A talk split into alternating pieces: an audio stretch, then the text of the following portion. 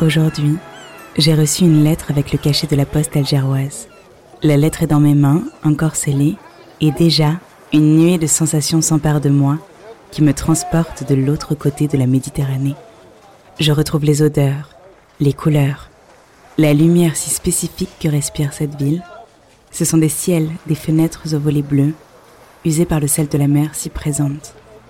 Ce sont des jardins, des regards, des cages d'escalier où le temps semble s'être arrêté, de grandes avenues et de belles places, des terrasses dont on voudrait profiter chaque jour de l'année pour faire sienne cette douceur ambiante. Comment va la ville aujourd'hui? Son hospitalité souffle-t-elle toujours si fort? J'espère le savoir bientôt car elle m'écrit d'Alger.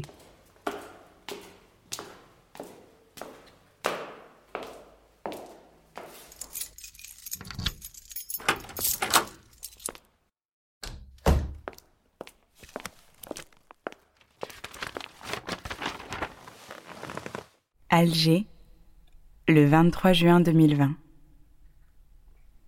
Cher Emmanuel, comment vas-tu? Comment se passe ce mois de juin pour toi? Aujourd'hui, j'aimerais te parler d'envie de départ, d'envie d'ailleurs. Si j'ai bien compris, tu as fait une partie de tes études dans un autre pays que la France.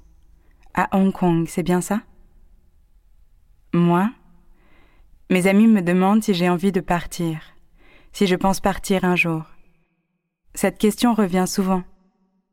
Je ne peux pas dire que je n'ai jamais rêvé de partir vivre à l'étranger. Ce serait un mensonge.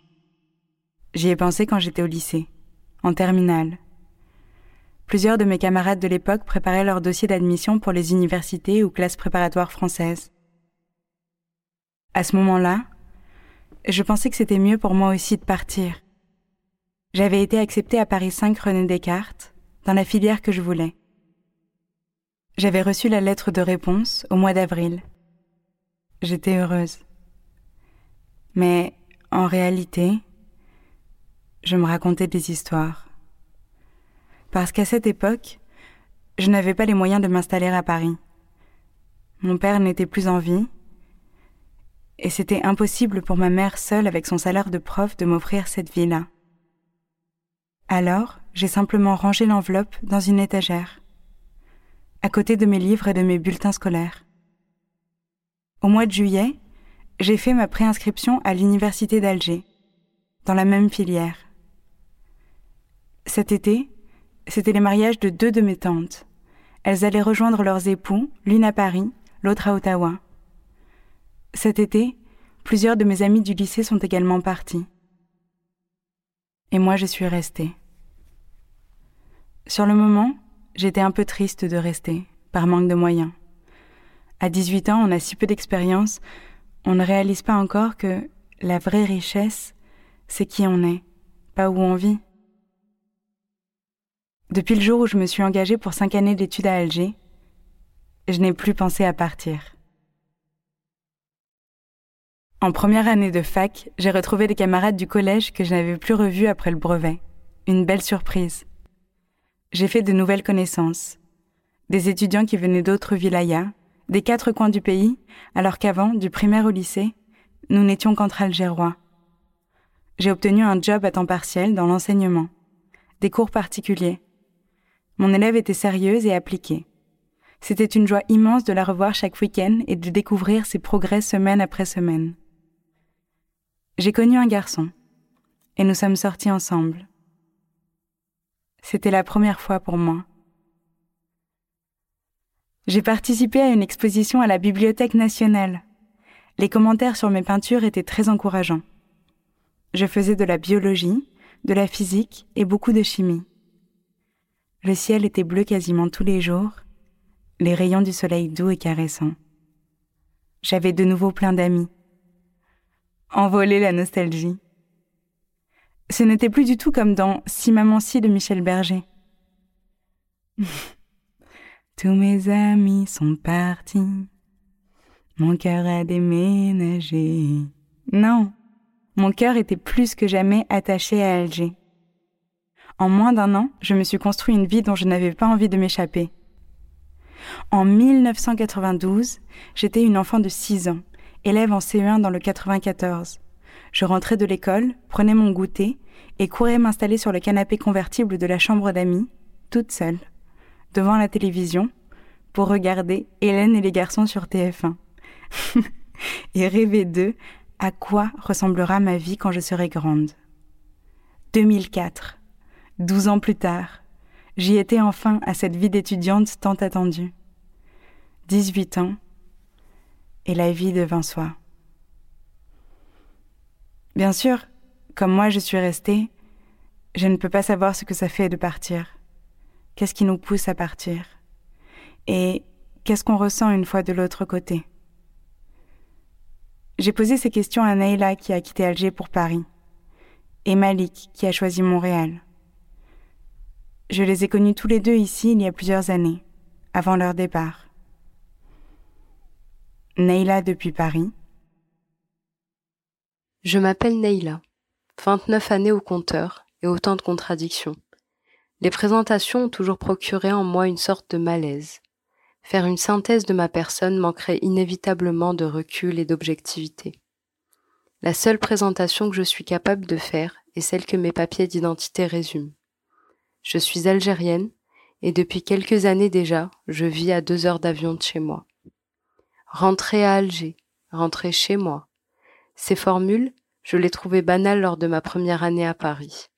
Le départ était tout frais, et les souvenirs de ma vie d'avant encore vivaces et éclatants. Quelques années après, elles revenaient instinctivement à chacun de mes déplacements, et m'interpellaient par leur incohérence. Presque huit ans après, j'utilise encore ces mêmes phrases comme une résignation. Mon corps et mon esprit sont dissociés, l'un à Paris, l'autre à Alger. Ah, Alger.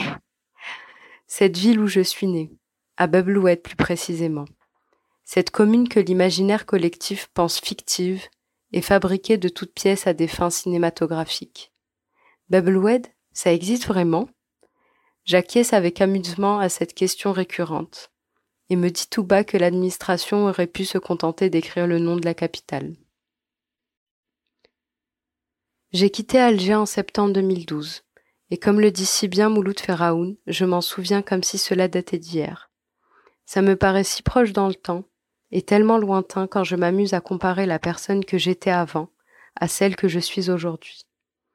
Je finissais ma licence en marketing dans une école de commerce dite réputée, un domaine choisi au pif et qui m'a toujours paru trop théorique, superficiel même.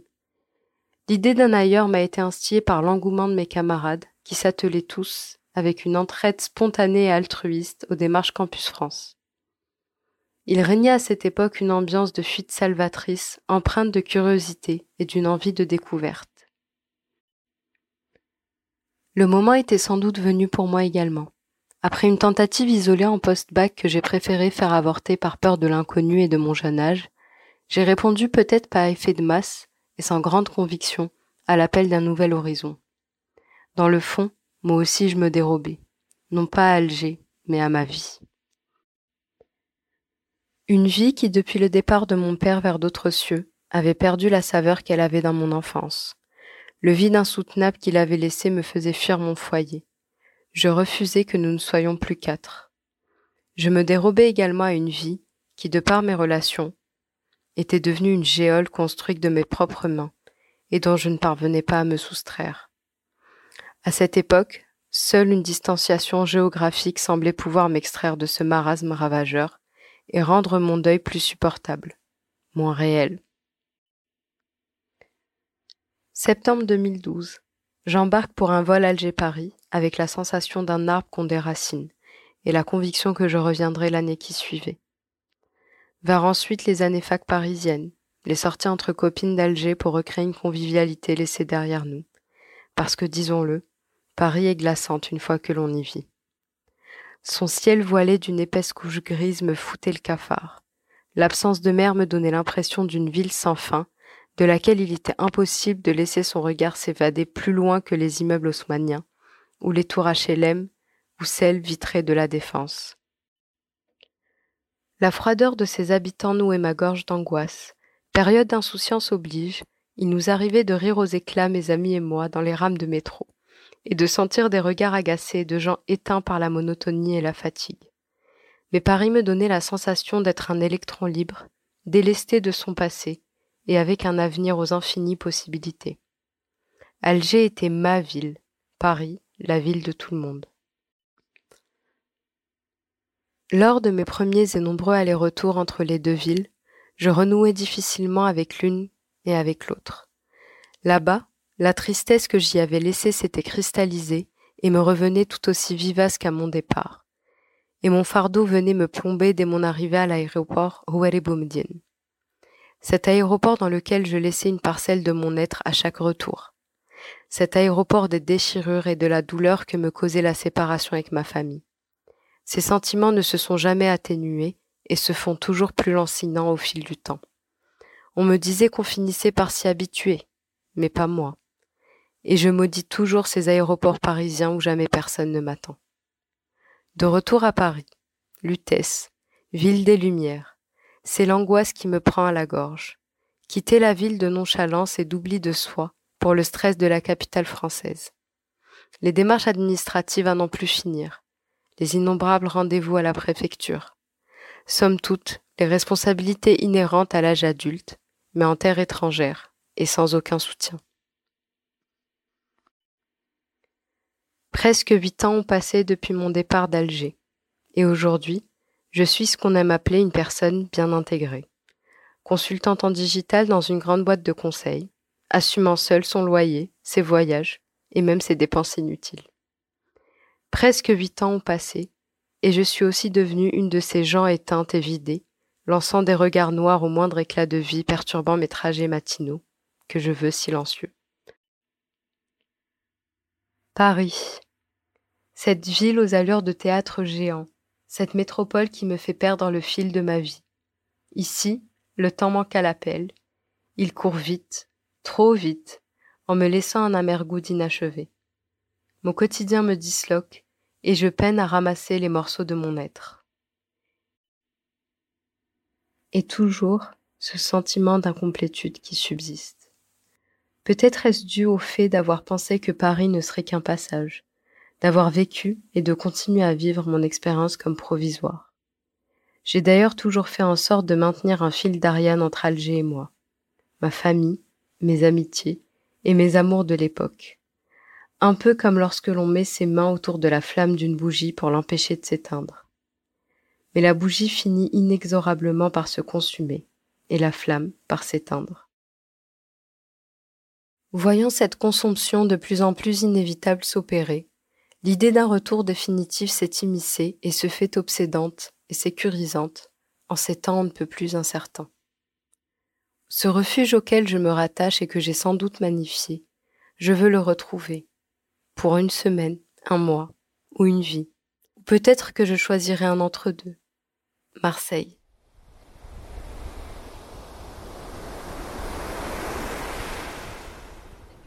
Malik depuis Montréal.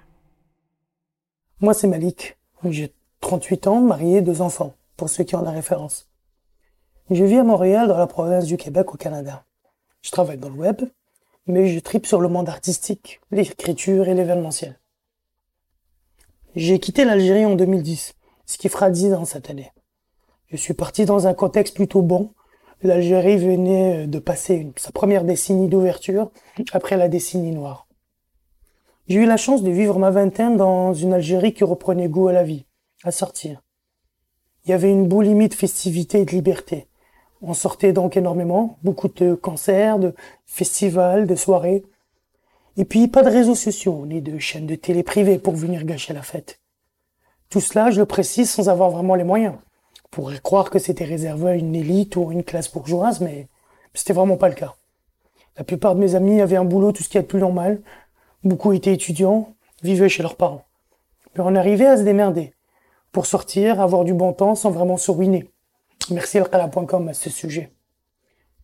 Alors pourquoi est-il donc parti? En fait, j'avais cette envie de partir très jeune. Et mon projet de quitter l'Algérie était déjà décidé quand j'avais à peine 20 ans. J'avais lancé ma procédure d'immigration alors que j'avais que 23 ans. Et malgré le fait que mes 20 ans étaient bien remplis, eh bien j'avais quand même eu un certain mal de vivre, ou plutôt un manque de vivre, car la société algérienne ne me correspondait pas vraiment. Nos moments festifs étaient comme des bulles, et je voulais vivre dans un endroit où la vie quotidienne ressemblerait à une bulle. Cela ne se résumait pas donc uniquement à des soirées entre amis. Je voulais tout simplement vivre dans une société qui, je le savais, n'allait pas vraiment voir le jour en Algérie. Je respectais donc le choix de la majorité, je me disais que je serais plus épanoui ailleurs. J'avais d'ailleurs énormément écrit des, chroniques et des billets d'humeur à ce sujet-là. Dix ans d'immigration après, je dois être honnête avec vous et, dire que je ne regrette pas une seule seconde. Mon impression était la bonne, j'avais totalement raison de suivre cette envie. Je me félicite donc de, d'avoir, ne pas avoir abandonné car je connais quelques personnes aujourd'hui qui ont réalisé cela bien après. Ma relation avec l'Algérie reste encore très animée. Même si je n'y vais plus souvent, j'ai quand même passé 28 ans de ma vie là-bas. C'est l'Algérie qui m'a forgé, et plus précisément Alger. Il est vrai que la beauté d'Alger me manque, que la mer me manque, que les hauteurs de Bouziréa me manquent aussi. J'ai passé une bonne partie de ma vie à emprunter les virages de la forêt de Bainem afin d'éviter les embouteillages de Chevalet et Air de France. Enfin bref, au début de mon arrivée à Montréal, je n'y pensais pas souvent à Alger j'étais plus occupé à, rattraper ce que j'avais manqué. Je pense que ce qui m'a aidé à tourner la page, c'est justement le fait que j'avais beaucoup de choses à vivre au Canada. Et je suis tombé amoureux de Montréal aussi, ma nouvelle ville. J'ai la chance d'avoir ma famille à Montréal. Cela aussi a énormément aidé. J'ai bien sûr laissé des amis qui sont comme des frères pour moi. Je garde des liens avec tout cela. Mais ma relation avec Alger se transforme. Je deviens de plus en plus nostalgique et j'ai plus envie de faire découvrir à mes enfants là où je suis né, là où j'ai grandi. J'ai envie qu'ils puissent découvrir mon monde car il fut si différent du leur. C'est Alger qui m'a fait grandir et indirectement, Alger les fera grandir aussi.